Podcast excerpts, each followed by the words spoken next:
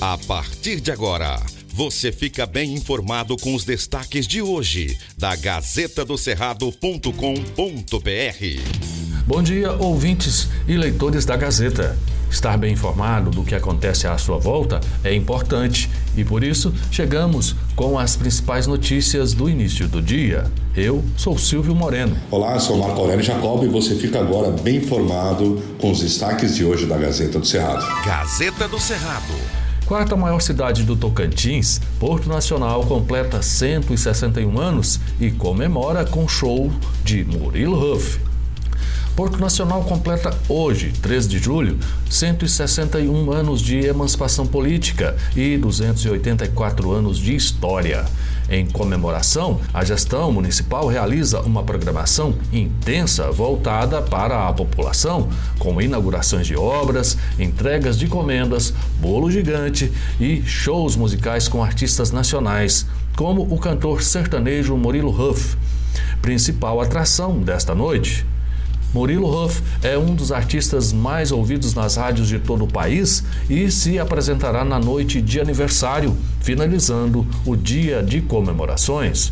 Berço da cultura tocantinense, Porto Nacional figura entre as principais cidades do estado, sendo referência na área de logística e comercial.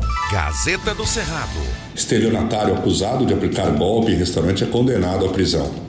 Acusado de dar golpe em restaurante em Palmas, Juan Pamponete Costa foi condenado nesta terça-feira 12 a dois anos de reclusão em regime inicial fechado, sem direito a apelar em liberdade. A condenação foi proferida em atendimento ao requerimento do Ministério Público do Tocantins após reiterar o pedido de condenação do homem por estelionato com reconhecimento de agravante de reincidência visto que o golpe já havia sido aplicado em diversas outras situações.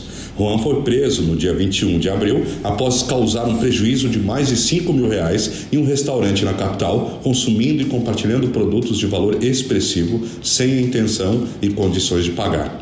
A sentença fez referência aos apontamentos do MPTO acerca das condenações definitivas em quatro outros processos em Brasília e Caldas Novas, além de mandados de prisão expedidos em oito processos das varas criminais de Maceió, Recife e Brasília.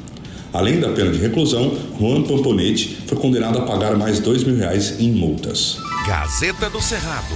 Dado alarmante. Violência política cresceu 335% em três anos, aponta levantamento. Um levantamento feito pela Unirio indica que os casos de violência política cresceram 335% no Brasil nos últimos três anos. Foram identificados 214 registros no primeiro semestre de 2022, enquanto o país teve 47 casos no mesmo período de 2019, ano em que o estudo começou. A pesquisa feita pelo Observatório da Violência Política e Eleitoral da Universidade mapeia crimes como ameaças, homicídios, atentados, homicídios de familiares, sequestros e sequestros de familiares de lideranças políticas.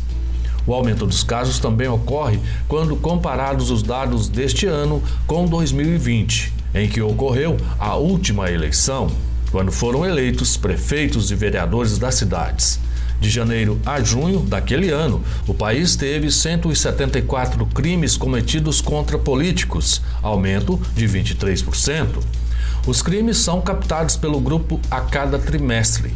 Somadas, as duas pesquisas feitas neste ano mostram um total de 45 homicídios ocorridos nos primeiros seis meses de 2022, em comparação com 2021, com 54 mortes registradas houve queda de 17%.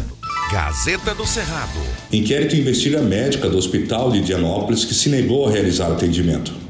O Ministério Público do Tocantins instalou um inquérito civil público nesta terça-feira 12 para apurar supostas irregularidades na atuação de uma médica plantonista do Hospital Regional de Dianópolis, que teria se recusado a consultar pacientes, alegando que não se deve ir ao hospital em período de pandemia. O procedimento foi instaurado pelo promotor de justiça André Henrique Oliveira Leite, titular da segunda Promotoria de Justiça de Dianópolis, após ter conhecimento via ouvidoria de que no último dia 10, a médica plantonista do hospital teria se recusado a atender e medicar uma adolescente grávida que estava com fortes dores nas costas, bem como teria dado alta a outros pacientes sem examiná-los. Diante da reclamação, o promotor de justiça começou a apurar os fatos que, se forem comprovados, configuram lesão à ética médica, aos direitos à saúde e aos princípios da administração pública, podendo configurar ato de improbidade administrativa e crime de prevaricação. Para apurar a suposta irregularidade, um membro do MPTO requisitará a Direção-Geral do Hospital Regional de Anópolis que encaminhe, no prazo de 48 horas, a escala de atendimento médico aos meses de junho e julho, inclusive nos finais de semana. Gazeta do Cerrado. Veja estas e outras notícias e tudo o que acontece no estado acessando gazetadocerrado.com.br. Antes de ser notícia, tem que ser verdade. Aqui não tem fake news e você acompanha as informações apuradas e corretas todos os dias. Siga as nossas redes, Instagram, Twitter e Facebook e no YouTube para as videoreportagens, Gazeta do Cerrado, tracinho TVG. Estas e outras notícias você encontra na gazetadocerrado.com.br e nas redes sociais da Gazeta. Porque antes de ser notícia, tem que ser verdade.